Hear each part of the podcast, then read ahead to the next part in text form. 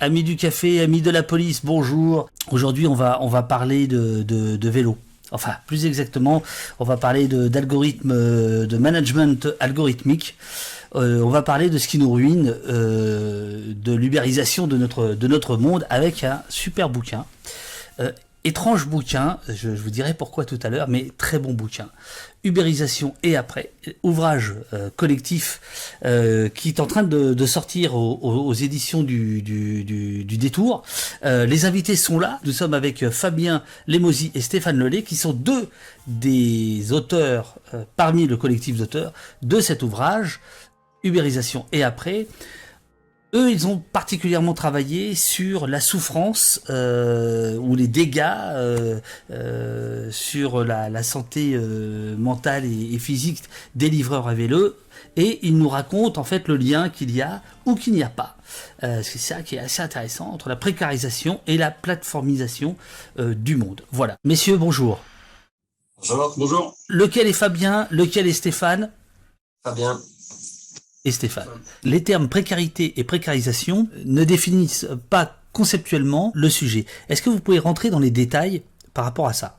Alors là, il faudrait rentrer dans des discussions euh, théoriques sur euh, notamment la genèse du concept de précarisation. La consolidation, elle, remonte dans les années 90 en fait, autour de chercheuses, euh, notamment de chercheuses féministes, qui se sont intéressées à ce qui commençait alors vraiment à, a émergé euh, à l'époque, c'est-à-dire entre 1945 et 1970 en France, on a la constitution du modèle salarial Ford, dit Fordiste qui se vraiment s'institutionnalise, les droits sociaux se, renforcent, euh, la, la main d'œuvre salariale euh, augmente en nombre avec notamment l'arrivée massive des femmes sur les marchés de l'emploi, euh, je vais dire officiel, parce qu'elle travaillait avant, mais ça pouvait être dissimulé, ou, ou le travail domestique n'est pas considéré comme du travail. Mais euh, donc là, elles arrivent en masse sur ces années-là sur les, des postes salariés. Donc le salariat euh, augmente, se stabilise. Les années 70, il y a une rupture. Le salariat commence à être déstabilisé à ce moment-là. Ça va prendre du temps. C'est pour ça qu'au début, les critiques de la précarisation ont, ont eu euh, beau jeu de dire, mais oui, vous voyez, ça ne concerne, les CDD ne concernent que X% de la population, c'est rien du tout par rapport aux 90% des gens qui sont salariés. Sauf qu'on, nous, ce qu'on leur répondait, c'est, certes, c'est faible, mais on pense que c'est une tendance de fond qui a commencé avec les processus d'institutionnalisation de l'intérim, déjà dans les années 70 dans les services, dans l'industrie, pardon, et ensuite avec la multiplication des CDD, la multiplication on appelait les formes euh, particulières de l'emploi, enfin toutes les formes atypiques, euh, politiques de l'emploi qui ont dégradé euh, notamment l'emploi des jeunes, les, les TUC, les, enfin tous ces machins-là, les emplois jeunes, moi pour à mon époque. Donc ça c'était dans les années 80, c'était vraiment le tout tout début de, de, de, ça, dont on, on est en train d'apprendre qu'en fait ça sort maintenant euh, il n'y avait pas de, cotisation euh, pour les retraites. Tous ceux qui ont été TUC dans les années 80 se rendent compte aujourd'hui que tous les trimestres n'ont pas été comptabilisés pour la retraite. Euh, typiquement, c'est le genre de choses qui fragilisent les droits sociaux, puisque c'est du salaire différé. Donc, bah, les gens qui n'auront pas eu leur cotisation, leur salaire différé au moment de la retraite sera plus faible.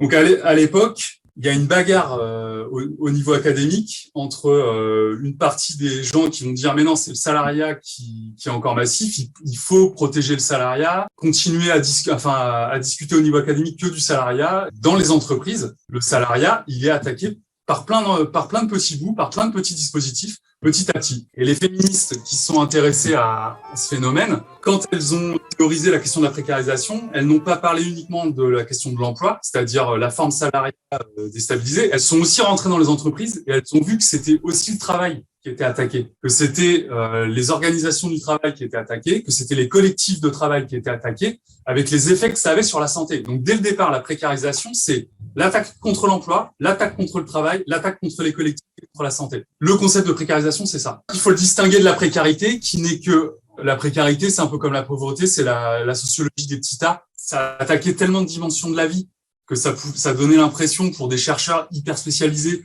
de partir dans tous les sens. Sauf qu'en fait, quand on arrive à tenir un petit peu au moins sur la, autour de la question de travail et de l'emploi, ces questions-là, eh ben, on se rend compte, euh, 30 ans après, que ce qu'on vit maintenant, c'était déjà ce qui était en train, enfin vraiment ce qui démarrait dans les années. Euh, c'est parti fort dans, au début des années 90. Vous écrivez dans une petite note que le chapitre qu'on va lire, quand on lit ce, livre, votre travail se base euh, sur un questionnaire de santé mentale chez les livreurs à vélo que vous avez mis en place. Tous les participants, écrivez-vous, étaient des hommes issus des classes populaires ou des fractions inférieures des classes moyennes et avaient une expérience professionnelle avec les plateformes d'au minimum 3 ans. Est-ce que vous pouvez nous en dire un peu plus sur cette enquête? L'enquête en, psychologie du travail euh, a pour euh, méthodologie de, de parler du rapport subjectif au travail. Donc, ces participants qui ont été euh, rencontrés voilà, dans le cadre de, la, de l'enquête et qui ont, se sont portés volontaires, en fait, le volontariat est très important, puisqu'on aborde en fait des questions de santé, euh, des questions de santé mentale, des questions de rapport subjectif au travail, de rapport intime au travail. Donc, il s'agit là, évidemment, d'être volontaire et d'être mis au courant d'abord dans un premier temps de la démarche et de ce qui va être discuté. Si on arrive avec un questionnaire, on arrive avec des questions que nous, on se pose et euh, qu'on impose en fait. Euh, ce n'est pas la même chose qu'une euh, discussion qui va partir en fait de, de l'élaboration collective en fait, du partage collectif de l'expérience du travail.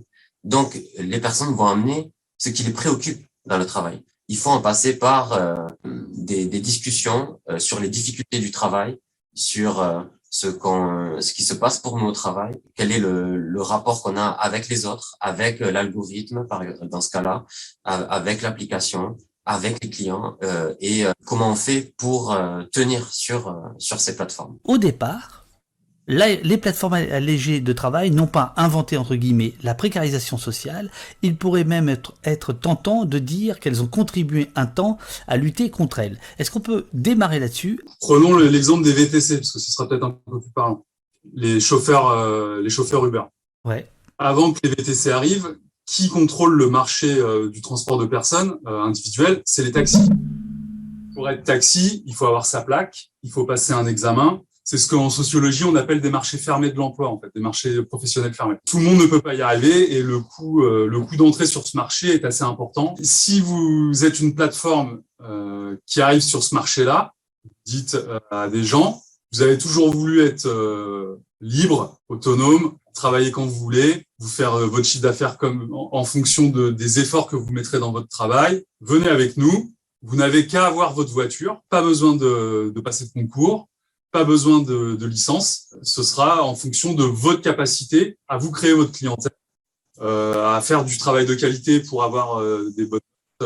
Mais vous êtes, vous êtes libre de rentrer sur un marché qui était jusqu'à présent fermé. Ça, ça donne l'impression que tout un tas de gens qui jusqu'à présent pouvaient être dans une situation de chômage parce qu'ils ne pouvaient pas être taxi, hop, ils arrivent, ils peuvent, ils peuvent devenir chauffeurs avant que les livreurs à vélo euh, existent sur les plateformes, c'était euh, organisé par des entreprises de course. C'est les coursiers. C'est un milieu assez fermé aussi. Il faut voir que c'est des entreprises de course qui ont commencé à précariser leur secteur d'activité. Donc ça, c'est des chercheuses euh, canadiennes qui l'ont montré à, partir de l'exemple québécois. En fait, les entreprises de course ont externalisé les livreurs pour faire des économies et elles se sont recentrées uniquement sur des activités administratives de manière à, à pouvoir euh, organiser l'activité. Mais tout ce qui était euh, force de travail euh, de livraison, ça a été externalisé. Donc la, première force de précarisation du secteur de la livraison, c'est les entreprises classiques. Là-dessus arrivent les plateformes qui disent voilà, on, vous permet de, faire de la livraison à vélo, on vous met en relation avec des clients, vous êtes libre. Si vous aimez faire du vélo, vous êtes libre de faire une activité cool, fun, ce qu'on peut appeler l'activité à côté, c'est-à-dire que si vous êtes étudiant, bah, vous allez pouvoir, pour gagner un petit peu d'argent, travailler à côté sur euh, notre plateforme. Et comme ça, bah, vous travaillez quand, vous voulez, vous êtes autonome, etc., euh, etc. Donc ça donne à nouveau l'impression que la plateforme lutte contre les processus de précarisation qui ont commencé à être mis en place par les entreprises de course. C'est là le, tour de passe-passe, quoi. Voilà. Le rapport passionné au vélo, par exemple, typiquement ce qui disparaît en fait avec les avec l'arrivée des plateformes et la massification des livres. Chez les bike messengers, chez les coursiers, on va dire euh, traditionnels, euh, ce rapport passionné au vélo, on le retrouvait ben, dans la personnalisation du vélo, parce qu'ils ont amené aussi euh, avec le vélo dans dans, la, dans le paysage urbain avec le, le fixie hein, qu'on a vu après se, se, démocratiser, le fixie ou le, ou le track bike, c'est-à-dire les, les, les, vélos à pignon, à pignon fixe qui, qui avaient la particularité ben, de, pour, les, pour, les, pour les coursiers traditionnels de ne pas coûter cher, de, de pouvoir être réparé rapidement. De ne pas dérailler, d'être léger. Voir, voilà, euh, se les constituer eux-mêmes, donc là, les, les, customiser, les personnaliser.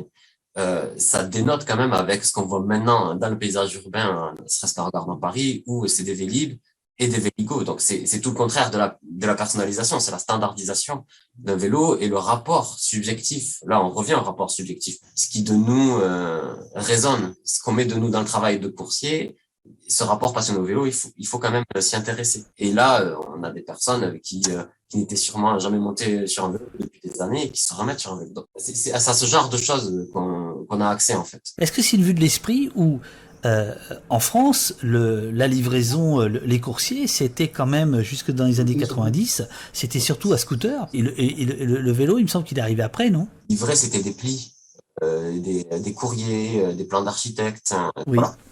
Des, euh, donc c'était c'était pas de la nourriture, c'est ce que ça a changé radicalement aussi euh, avec l'arrivée des plateformes. Les coursiers euh, les coursiers à qui on a pu parler, ils voient ça comme une aberration en fait de livrer de la nourriture. En effet, en France, euh, la, livraison de nourriture, c'était euh, la, boîte euh, qui salariait les, les, livreurs, qui les embauchait et qui, qui a, attaché aussi du prendre soin de la qualité du service qui était rendu dans la livraison même. C'était pas que la, qualité du restaurant, un restaurant qui livrait, c'est aussi la qualité de la livraison. Là aussi encore, on voit on voit ce qui est attaqué, c'est le recours à c'est à l'externalisation. Les restaurants où les fast-foods n'ont plus besoin de livreurs, ils peuvent l'externaliser à des auto-entrepreneurs via la plateforme, premier effet. Deuxième effet, euh, ils n'ont plus de main sur la qualité du service. Ce qui est absent des discussions avec les livreurs, c'est la question de la qualité du service. Ce n'est pas un problème. On est rentré dans un, avec les plateformes, on est rentré dans un, dans un mode où euh, la, qualité n'est même plus un problème des personnes. Ce n'est pas leur préoccupation. Euh, c'est assez paradoxal, puisque ça nous vient des États-Unis où la, qualité de service c'est une préoccupation majeure de n'importe quelle entreprise. C'est-à-dire que, en tout cas, c'est vendu comme ça. Le client est roi, c'est une vérité là-bas. Enfin, je veux dire, bon. Et comment se fait-il que euh, ça, ça tombe, que la qualité de service tombe? Ça tombe à partir du moment où on considère qu'on peut mesurer le travail à partir euh, de chiffres. C'est ça. De statistiques. Là, c'est le, on revient sur le management algorithmique, c'est-à-dire la participation du client à la notation. Dans un métier traditionnel où euh, euh la qualité du service est euh, réglée par des discussions sur le travail, sur le réel du travail, euh, la façon dont on doit s'y prendre pour surmonter certaines difficultés dans le travail pour arriver à rendre un service de qualité.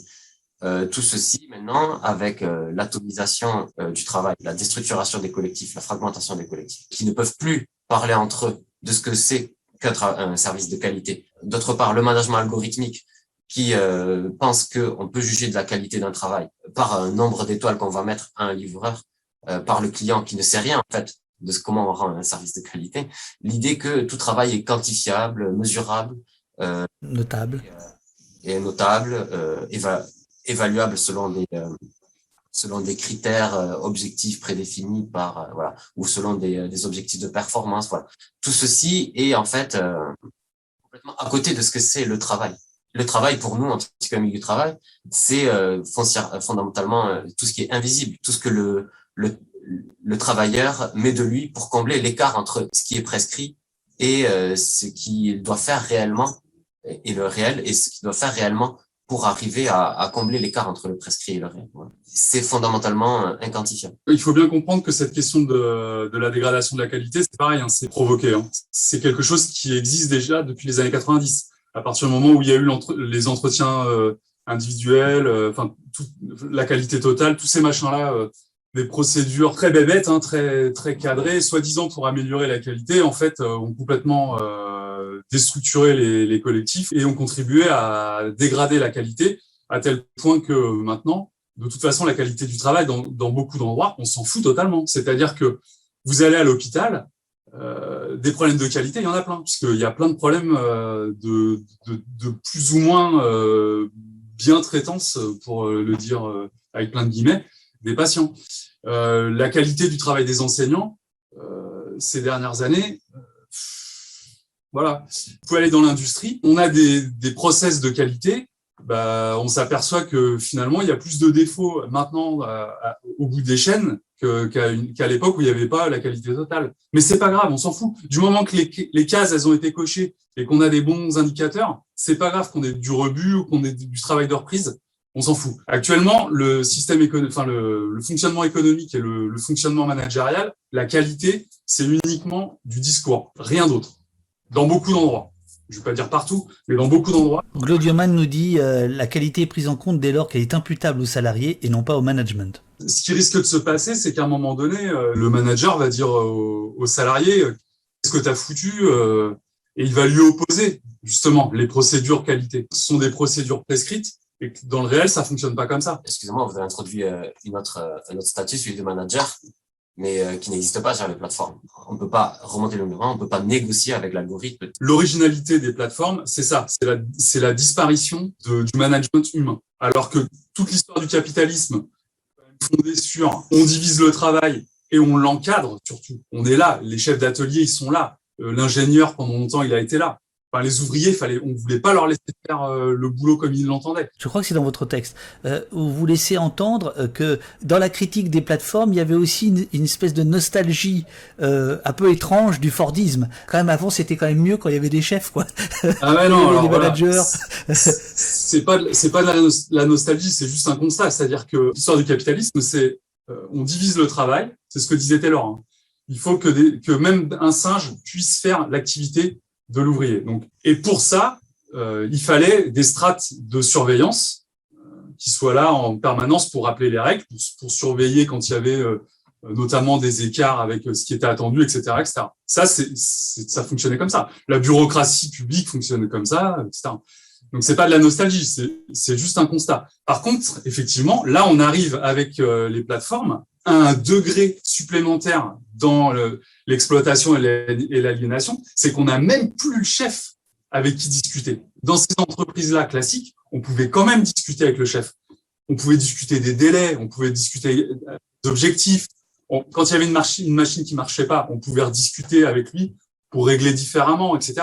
Là, si l'algorithme ne fonctionne pas, vous avez personne. Ce que des livreurs vous ont euh, euh, vous ont raconté, c'est euh, alors notamment quand ils sont en arrêt de travail ou quand ils ont eu un accident et que tout d'un coup ils peuvent penser à ce qui leur arrive et non pas courir, pédaler comme des fous. Cette idée finalement de ne pas savoir comment leur destin est géré, c'est-à-dire de ne pas comprendre comment l'algorithme fonctionne, ça, ça crée évidemment une souffrance terrible. C'est-à-dire que tout d'un coup c'est un désarroi complet pour eux.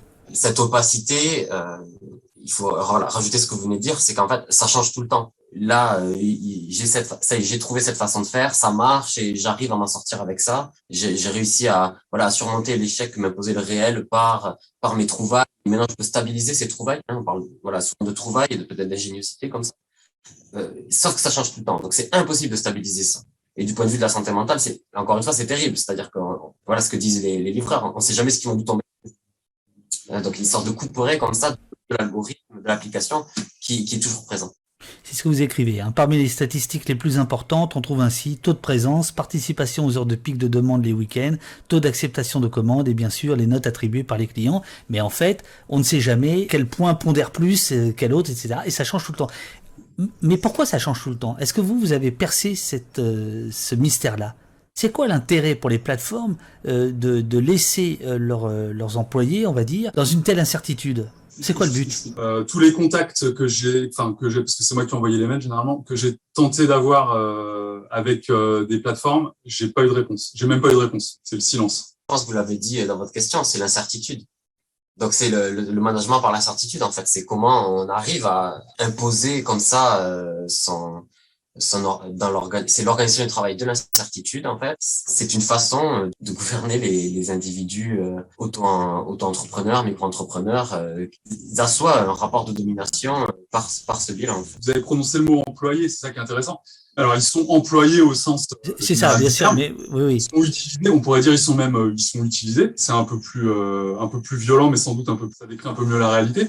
À la rigueur, quand une entreprise à des employés au sens fort, c'est-à-dire des salariés, si elle les met dans une incertitude totale, complète, elle, va être sûre qu'à un moment donné, ça va partir en cacahuète les activités parce que les gens ils sauront plus du tout quoi faire. C'est pas le meilleur moyen pour faire fonctionner une boîte. Comme elles utilisent des auto-entrepreneurs, des gens qui sont à l'extérieur et qu'elles elles ont une masse d'individus à leur disposition, finalement, elles s'en foutent qu'il y en ait, euh, qu'il y en ait 10% qui soient noyés tel jour ou tel jour, parce qu'elles auront les 90% restants suffiront pour faire leur, euh, leur commande.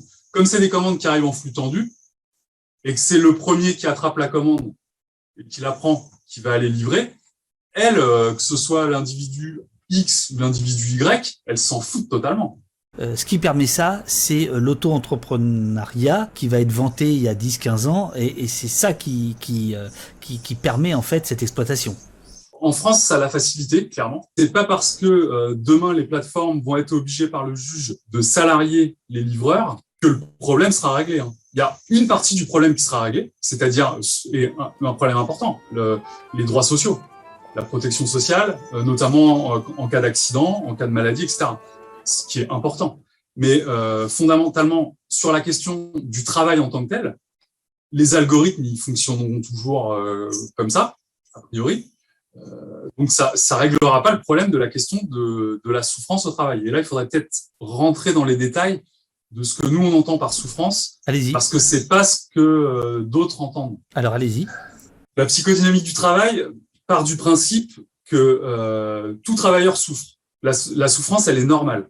D'accord? Tous les jours, quand on arrive au boulot, on va se trouver confronté au réel du travail, c'est-à-dire à ce qui résiste à notre maîtrise. On a beau maîtriser notre activité, il y a toujours quelque chose dans le réel qui, résiste, qui va nous mettre potentiellement même en panne. On va être, on va, on va ne pas savoir comment réagir parce que c'est une situation qu'on n'a jamais rencontrée, parce que ce jour-là, on n'arrive pas à faire la chose, etc., etc. On, on fait toute cette expérience-là. Et cette expérience-là, ça nous met dans un état corporel spécifique, un état affectif spécifique, qui peut être de l'irritation, qui peut être de la tristesse, qui peut être de l'angoisse, qui peut être tout un tas de choses, selon la, selon la nature de l'activité, selon la nature de la résistance euh, du réel. Et c'est ça la souffrance. Donc c'est un truc qui est totalement normal. Ce qu'il faut voir, c'est qu'en psychodynamique du travail, c'est la grande découverte de deux jours, de Christophe Dejour, dont vous avez parlé euh, tout à l'heure. Il met en évidence que pour lutter contre la souffrance, pour lutter contre les effets de la souffrance, de cette souffrance normale, il y a deux grandes manières, il y a deux grandes voies. Euh, la subversion de la souffrance grâce à, bah, à la manière dont on va s'y prendre dans les activités, grâce au collectif de travail, etc., et qui va déboucher sur le plaisir. Donc ça, c'est la première voie, la voie positive. Et il y a une deuxième voie, ce qu'on appelle les stratégies de défense, des stratégies individuelles ou des stratégies collectives. C'est-à-dire que pour pouvoir faire face aux sources de la souffrance, il faut réussir en partie à les contrôler et euh, notamment à contrôler la perception qu'on a de ces sources de souffrance. C'est-à-dire qu'on ne les élimine pas dans la réalité parce qu'elles sont toujours là. Ce qui change quand on a des stratégies de défense qui sont efficaces, c'est la perception que l'éboueur a de ces sources de, de dégoût qui lui ne le dégoûte plus, alors que le passant lambda, lui, va être dégoûté. Donc c'est une perception de la réalité. Qu'est-ce que vous avez euh, repéré, vous, comme, euh, comme souffrance euh, les plus fortes? La première source de souffrance qui pourrait être exposée, c'est celle du travail à l'extérieur dans le, dans le trafic urbain, en fait. La peur de l'accident, ça serait, ça serait ça. Le climat, la pollution, l'accident. Le, En effet, la peur de l'accident serait une première source de souffrance. Sauf que ce qu'ils nous disent de la, de la souffrance, c'est que la peur de l'accident a vite glissé sur euh, la peur de, euh, en fait, de ne pas pouvoir enchaîner assez vite les, euh, les livraisons. Tout le rapport à l'incertitude mentionné précédemment, est généré par l'organisation du travail des plateformes. C'est-à-dire que comme c'est l'algorithme qui décide à qui il distribue les livraisons et que ça soit flux tendu, donc il y a tout un tas de raisons pour lesquelles eh bien, tel jour ou tel jour, eh bien, il n'y a pas autant de, autant de livraisons qu'on espérait. La peur dont ils partagent, c'est finalement le fait d'avoir une activité euh, soutenu euh, pour, euh, pour pouvoir survivre, souvent dans ce genre, sur ce genre de plateforme. Tout ce que ça induit, en fait, dans les rapports avec les autres, de se retrouver dans une source de souffrance dans laquelle il faut que je privilégie mon activité en concurrence avec les autres. Et à partir du moment où je suis, où est instaurée la concurrence généralisée dans un système, dans, dans une organisation du travail, évidemment, les rapports avec les autres sont entachés, sont endommagés et euh, de telle façon que c'est plus compliqué euh, de rentrer. C'est ce qu'on a remarqué. Alors, je, je, raccourcis un peu, mais difficulté à rentrer dans un rapport affectif avec les autres. Parler du travail avec les autres, c'est impossible. Or, la coopération, euh, pour la psychodynamique du travail, la coopération, c'est ce qui crée un collectif de travail, c'est toujours fondé sur le partage euh, et euh, le, la discussion sur le réel du travail. Vous écrivez notamment page 179, dans leur rapport subjectif au travail, si les livreurs évoquent la peur de rouler comme source de souffrance, ce, que, ce que vous venez de dire, risque physique lié notamment aux intempéries, aux conditions de circulation, qu'on qu qu devine évidemment euh, aisément, euh, une angoisse encore plus pressante existe, celle de ne pas rouler. Vous écrivez aussi euh, l'organisation du planning des courses, de l'obsession lors de l'obtention de créneaux qui occupe le centre de l'attention et mobilise le corps à tous les instants, y compris le corps des proches lorsqu'ils sont sollicités pour réserver les créneaux horaires à la place de livreur. Et là, vous racontez, euh, euh, voilà, une, la, compagne d'un livreur qui, qui prend les courses pour lui. Enfin bon, c'est le cercle infernal, quoi. Chaque livreur a ses créneaux préférés de livraison.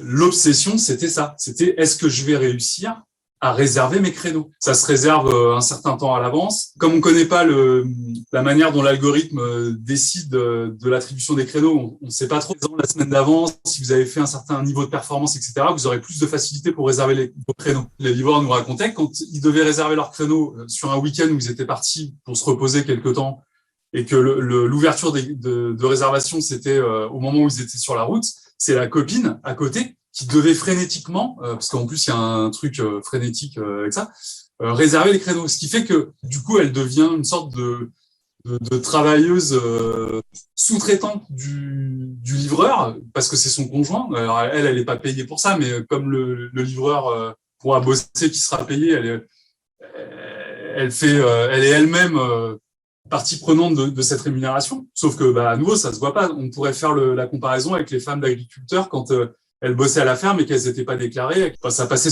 totalement sous les radars. Ben là, c'est ça, c'est à nouveau ça. C'est-à-dire que vous embarquez vos proches de manière totalement invisible. Il y a aussi un, phénomène que vous appelez le Tashrona high-tech, c'est-à-dire euh, des livreurs qui en fait sous-traitent les courses avec des choses où là on est on n'est pas loin de l'esclavagisme. Ceux qui sont sous-traités sont parfois des sans-papiers et même parfois sont pas payés, je crois. Alors là c'est complètement sidérant. Ils acceptent pas d'être pas payés, c'est qu'ils sont ils sont volés quoi. Donc euh, voilà. Ils sont volés, d'accord, ok. Voilà, c'est ça. C'est location de compte de compte Uber euh, ou de compte euh, Deliveroo euh, et euh, apparu avec aussi la baisse des tarifications. Donc euh, il y a eu voilà tout un phénomène de location de compte à des personnes qui, qui ne pouvaient pas. Et donc, parmi ces personnes, évidemment, ben, des, des sans-papiers. Comme ça reste quand même euh, accessible en termes de, euh, il faut juste avoir acheté un vélo et un téléphone. Il y a beaucoup de personnes qui peuvent se permettre, euh, voilà, de, de, de faire ce, de faire ce, ce boulot, mais qui n'ont pas la, la, possibilité statutaire ou légale. Donc, donc c'est loué. Et après, évidemment, il y a des personnes qui profitent en fait de ce rapport de force, ouais, de ce rapport un peu de, de pouvoir. Alors, des fois, ça va être, euh, il va prendre 50% de la, du chiffre d'affaires réalisé par, euh, par le livreur à qui il a soulevé le compte. Mais euh, vont partir avec la caisse. C'est le fait qu'il n'y ait pas de collectif de travail euh, qui permettent en, encore une fois ce, euh, ce genre de pratique. Alors c'est ce que vous écrivez euh, plus avant. Euh, notre enquête menée avec les livreurs a permis de repérer de nombreux signes de déstabilisation de leur rapport subjectif au travail liés aux éléments décrits et analysés euh, ci-dessus. Bon d'accord. Cette déstabilisation prend notamment racine dans la déstructuration des collectifs de travail et le délitement des coopérations avec des effets importants du point de vue de la santé. Quelles sont les souffrances que vous avez décelées dans les conversations, dans les entretiens que vous avez eus avec, euh, avec les livreurs? Ça dépend de chaque individu en fait. Ça dépend de la manière dont l'individu est structuré psychiquement à, à la base. On n'a pas tous eu la même trajectoire, on ne s'est pas tous constitués de la même façon. On ne va pas réagir de la même manière euh, aux mêmes conditions de travail ou aux mêmes sources de, de souffrance un livreur qui nous explique qu'il s'est évanoui au moment d'une livraison. Ça, ça peut, ça peut être une manifestation de la souffrance. Mais ça, c'est quand euh, on, on, arrive sur le troisième destin de la souffrance, qui est ni le plaisir, ni la défense, mais les décompensations euh, et, et, la maladie. Mmh. Quand on ne trouve pas les voies du plaisir, quand on n'a plus de stratégie de défense qui permettent de se défendre contre les sources de souffrance, qu'est-ce qui reste? Eh bien, il reste la, la maladie. En fait, on tombe malade. Selon les activités, ça va prendre différentes formes euh, des compensations euh, somatiques. Des gens vont dire que c'est du burn-out, mais c'est on avait des, des formes extrêmes d'épuisement, des, des, problèmes physiques d'ordre pulmonaire, euh, il a maigri, il s'est comparé à Palpatine pour, pour dire à quel point il était affecté, atteint par, par ça. Et il a mis plusieurs mois avant de pouvoir remonter sur un vélo. Vous avez les phénomènes de violence. À un moment donné, un automobiliste va vous faire une queue de poisson. Ce jour-là, vous êtes de moins bonne humeur que d'habitude, ou vous êtes plus fatigué le gars, l'automobiliste a la malchance de s'arrêter au, feu. Bah, vous, vous descendez de vélo et vous lui mettez une droite parce que en plus, il est en décapotable. La souffrance peut prendre aussi cette forme-là. Mais c'est des choses qui vont nous interroger. Voilà, comment ça se fait qu'on se met à taper sur un mec dans la, rue, euh, ou les manifestations euh, cliniques du genre euh, fatigue extrême, euh, vomissements, euh, les angines aussi qu'on contracte, mais qu'il faut après arriver à replacer aussi dans une dans, dans, dans le rapport subjectif. Avez cru euh, lire aussi euh, pour certains, euh, un phénomène de révélation. C'est-à-dire quand, quand, euh, quand il se rend compte dans quel esclavagisme il est, ça peut créer soit une libération, soit au contraire une, une souffrance en, en, se disant mais quel roi je suis dans un mécanisme absolument diabolique? Pour que ça puisse arriver, ça demande un certain nombre de, de conditions. Par exemple, une enquête de psychodynamique du travail peut être une condition. D'autres possibilités de prendre un peu de recul, et notamment, justement quand ils tombent malades, qui se retrouvent enfermés à la maison pendant quelques temps à ne plus faire l'activité.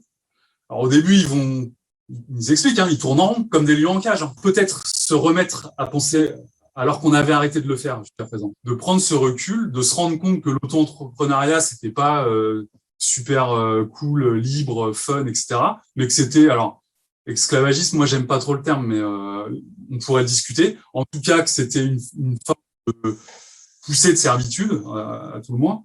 Euh, et, euh, et, ça leur a permis de prendre un peu de recul. Ça par rapport au statut, on va dire. Mais par contre, c'est vrai que quand on a discuté avec eux sur euh, sur leur vécu subjectif, c'est-à-dire pourquoi ils étaient angoissés, pourquoi ils étaient anxieux, pourquoi ils étaient énervés, ça c'est l'enquête qui leur a permis vraiment de mettre le doigt dessus. Parce qu'en fait, eux n'avaient pas les chaînons intermédiaires entre l'activité, la manière dont ils pratiquaient, euh, les défenses et leur vécu subjectif. Et ça, c'est grâce à l'enquête qu'on a réussi à détricoter tout ça. Clédmi dans le chat vous dit euh, Stéphane, il dit des choses un peu trop précises et un peu trop vraies. Le monsieur là, il vise à des endroits qui font mal, c'est un compliment. Ça peut être aussi déstabilisant pour le public parce que quand on fait les enquêtes, on prévient les, les gens qui participent que ça va pouvoir les, ça va les déstabiliser s'ils font vraiment le travail d'enquête. Parce qu'on va rentrer dans des discussions très précises. En plus, à un moment donné, on va poser des questions on va proposer des, interprétations. Donc forcément, on rentre dans, on rentre dans le vif, vraiment dans le vif, dans, dans la chair, dans, et ça, ça déstabilise. Euh, les gens qui souffrent le plus de leur travail, généralement, c'est des gens qui sont engagés dans leur travail. Justement parce qu'ils veulent faire du bon travail. Et comme ils peuvent plus le faire à un moment donné, c'est là que les souffrances vont devenir euh, insupportables. Plus on pédale, moins on sera fatigué, ou un autre, même fatigué, j'ai du mal à arrêter de travailler, encore un petit shift. Vous appelez ça en fait l'auto-accélération ou la sursollicitation corporelle, qui vont évidemment euh, conduire à des pathologies de, surcharge. Mais d'abord, c'est quoi euh, l'auto-accélération? C'est quoi ce phénomène qu'on trouve particulièrement chez les livreurs à vélo? Les stratégies d'auto-accélération ont été repérées chez les ouvriers à la chaîne sous cadence euh, répétée, donc euh, sous contrainte de temps. Toutes ces plateformes avec leur discours sur euh, voilà la liberté d'un travail, l'autonomie, et on retrouve une source de souffrance qui est celle de la peur de couler. C'est la peur de ben, justement de pas pouvoir enchaîner les courses, pas selon les mêmes modalités, parce que la chaîne elle est elle a flux régulier, continu. On doit, on doit, on doit lutter contre la chaîne et arriver à prendre un peu, un peu l'avantage sur elle. Mais euh, quand c'est un algorithme qui, euh, qui euh, distribue comme ça aléatoirement, ou, du moins on ne sait pas comment il distribue, voilà, c'est en tout cas c'est la même peur, c'est la peur de couler, et c'est la même stratégie de défense qu'on retrouve, c'est celle qui consiste à s'imposer une cadence. L'ouvrier à la chaîne, il s'impose une cadence pour avoir un peu d'avance sur la chaîne, pour gagner un peu en termes en termes de, de marge de manœuvre, qui était aussi important psychiquement. C'est-à-dire que la stratégie de défense, c'est une stratégie euh, c'est défini comme ça, hein. c'est une stratégie, euh, c'est des conduites intentionnelles, mais non conscientes, qui visent à modifier la perception qu'on a du risque qui, est, euh, qui nous menace. La stratégie par auto-accélération agit symboliquement sur ça, mais pas dans le monde matériel. En fait, il n'y a rien qui change. C'est toujours l'algorithme qui distribue aléatoirement et euh, c'est toujours les mêmes conditions de travail. Mais le fait d'accélérer par ses conduites d'aller plus vite, de chercher à enchaîner plus vite, de monter des, des stratagèmes pour aller plus vite, comme voilà par exemple valider une livraison avant même d'avoir livré, qui nous permet d'être disponible plus tôt pour avoir une prochaine livraison, d'installer un faux GPS sur son téléphone de façon à ce que si je vais livrer trop loin des, euh, du centre où il y a les restos, je, je, repositionne mon GPS dans le centre alors que je suis loin pour avoir plus vite une, une commande qui m'est attribuée. Tout ça, ça, ça fait partie en fait du phénomène d'auto-accélération, c'est-à-dire l'accélération euh, de la cadence, s'imposer une cadence en vue de ne pas penser en fait à ce qui fait souffrir. Quelle est notre responsabilité euh, personnelle, nous clients? Bourdieu avait l'habitude de dire que on participe tous à domination, c'est-à-dire que les dominés participent euh, à leur propre domination. On est tous dans, dans cette euh, configuration euh, socio-économique et politique. Donc à un moment donné, à un moment donné, on fait tous des trucs que notre sens éthique ou notre sens moral réprouve. Concrètement, laisser un, un pourboire euh, confortable, c'est soulager sa, sa, sa, mauvaise conscience ou, ou, c'est quand même bien pour le gars, euh, parce que c'est souvent des gars, ou il faut absolument ne pas du tout participer à, à, ça? Politiquement, pour moi, j'aurais tendance à dire qu'il ne faut pas participer. En faisant ça, et, et, notamment via des plateformes comme ça, on participe politiquement un système qui dépolitise et qui met, en, qui met réellement en danger la vie démocratique. Là, moi, je, je, je serais clair avec ça. Mais évidemment, politiquement, euh, ces, euh, ces plateformes euh, ne devraient pas exister. C'est tout ce qu'on vient de discuter, tout ce que ça déstructure euh, au niveau de l'emploi, le, le, travail que ça précarise et la santé pour qui c'est délétère. Dans tous les cas, avec le confinement. Oui, parce que ça, ça a créé l'habitude, en fait. Voilà, exactement. Il y a une, voilà, on parle dans un article de banalisation du recours aux plateformes et euh, qui en plus a attiré plus de plus de livreurs. Paradoxalement, on, commence à savoir que c'est c'est c'est quand même pas top ce qui se passe sur les plateformes, mais paradoxalement, ça ça ça a encore attiré un peu plus de, de travailleurs sur ces plateformes parce que euh, l'état actuel de l'économie est tel que euh, finalement, ce que vous disiez, parce que c'est pas de l'esclavagisme, hein. c'est c'est c'est pas c'est pas sous les fusils hein, que c'est fait euh, ce, ce, travail. C'est pas sous ni sous ni sous les fouets. C'est des personnes qui, qui consentent quand même. Une fabrique. Alors peut-être un consentement, hein, il, faudrait éclairer de certaines euh, fabrications du consentement, mais quand même quelque chose de l'ordre du euh, on participe hein, à sa propre domination, même même en tant que travailleur de plateforme. À la lumière de ce qui ce qui a été dit, on peut pas dire qu'on ne sait pas. J'avoue que je, je, suis étonné, mais je comprends très bien, euh, d'un point de vue sociologique, que, le terme euh, esclavagisme vous, vous, vous, dérange. Enfin, quand même, après 40 ans de chômage de masse, euh, tout, tout, est fait pour qu'il n'y ait aucun choix. Je, je, je veux dire, le, les gars qui sont sur leur vélo... Mais euh, voilà, c'est un choix qui est quand même euh, largement guidé. Bah, en fait, moi, ça me titille d'un point de vue théorique, c'est parce que je, je serais incapable de définir ce qu'est l'esclavagisme. Donc, euh, pour l'instant, je l'utilise pas. L'idée de répondre à des ordres qu'on ne comprend pas, de ne pas maîtriser son temps, de ne pas maîtriser son corps, je trouve que ça fait déjà trois points qui, qui, qui me font un peu penser à l'esclavagisme. voilà. Après, je suis d'accord, c'est pas, il n'y a pas de fusil sur la tempe. Ok. Et il n'y a pas non plus, a priori, de déplacement de population, parce qu'il y a, dans l'esclavagisme, il y a aussi cette, cette idée-là euh, de, on va euh, attraper une population et on va la déplacer pour qu'elle aille euh, faire des activités que les esclavagistes ne veulent pas faire ou veulent faire, faire gratuitement, etc. Quand, pendant le confinement, les deux confinements à Paris ou les trois, je ne sais plus, les, les seuls travailleurs, c'était ceux qui venaient de Seine-Saint-Denis. Il y a, y a, quand même quelque chose de, qui était massif, si vous voulez. Là, là, les Parisiens se sont enfin ouverts euh, euh, l'esprit ont enfin compris euh, combien la main d'œuvre venait de, de Seine-Saint-Denis, quoi. Déjà parler d'exploitation, ça, ça permet de cadrer les choses. Bien sûr, oui, oui, bien sûr. bien sûr, bien sûr. De parler de consentement à sa domination ou de participation à sa, domination, ça permet aussi de, de, nommer les choses. Alors après, est-ce que voilà, moi l'esclavagisme, c'est juste, je voulais d'abord creuser d'un point de vue, aller voir ce que notamment les historiens racontent sur ces systèmes-là, ou les, juristes, avant de l'utiliser de manière euh, Sans vouloir euh, abuser de, votre temps, mais il y a l'algorithme du chat, hein. c'est-à-dire qu'il euh, y, y a plein de questions qui seront posées. Guruknak qui vous demande, euh, enfin qui, qui, qui, nous dit, j'ai fait plusieurs fois la navette bus entre le centre Amazon de Douai et Lille. On observe les mêmes effets d'épuisement et de souffrance chez les employés de Bezos. Certains n'arrivent même plus à parler. le, le secteur de la logistique est touché par le même phénomène en fait d'auto-accélération. On n'a pas mentionné le terme, mais en fait, les travailleurs qui ont le, comme euh, stratégie de défense individuelle l'auto-accélération, souvent ils disent qu'ils se mettent sur, un mode robot. On l'a dans la logistique, euh, notamment ceux qui ont le, le, système avec le casque qui leur donne les ordres et en fait ils suivent, ils, ils ont les ordres directement dans les oreilles avec les numéros d'allée. Euh, enfin, ça devient quelque chose de d'extrêmement machinal, pour pas dire machinique. Mais on l'a aussi dans des gens à la sécurité sociale, par exemple, qui vont traiter des dossiers à la chaîne, des numéros de dossiers et puis des, et puis des êtres humains, et qui vont se mettre sur un mode pareil, robot, je, je, je, traite, je traite mes dossiers. En fait, il parle comme ça, je traite mes dossiers. Je traite mes dossiers. Mais je me mets dans ma bulle, je, sous euh, un mode robot, et je ne fais que ça, que ça, que ça, et, et je, j'abats le, le, truc.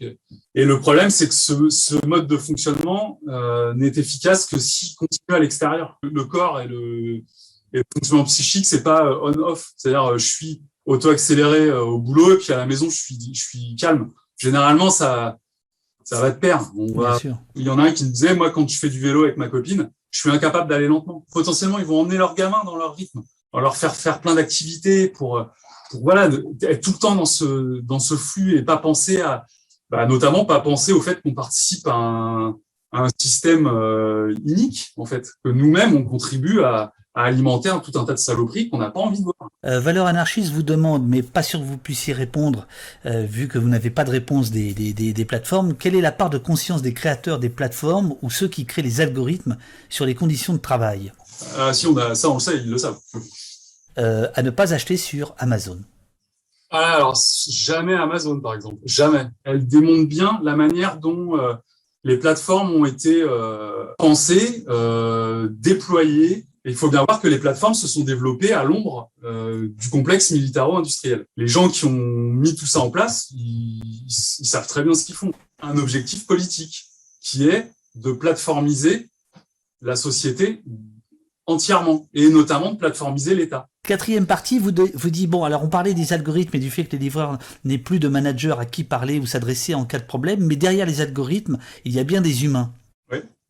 Oui. Mais on peut pas les joindre. Les, les seules interactions avec des êtres humains qu'on a, c'est par voie téléphonique quand il y a un problème sur la commande, mais euh, qui nous répondent des choses là aussi euh, robotisées en fait. C'est-à-dire que c'est un script qui est lu par, une, par un être humain vous devez faire comme ça, vous devez faire comme ci, et qui s'intéresse pas du tout, encore une fois, à la matérialité du travail. Euh, Natla Gitane, que je salue, euh, vous, vous salue, et nous dit, j'ai deux amis syriens qui ont tenté le coup de la livraison Uber, ni l'un ni l'autre n'ont réussi, n'a réussi à rentrer dans ces investissements.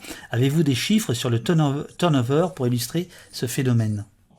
Non. non, non, parce que les plateformes ne, ne, donnent aucun chiffre sur le nombre de livreurs, sur le, on n'a rien l'opacité, c'est pas que pour les livreurs, hein, c'est aussi pour euh, tous les, consommateurs et la, sphère publique dans tous les cas. A-t-on une idée du nombre d'accidents des livreurs?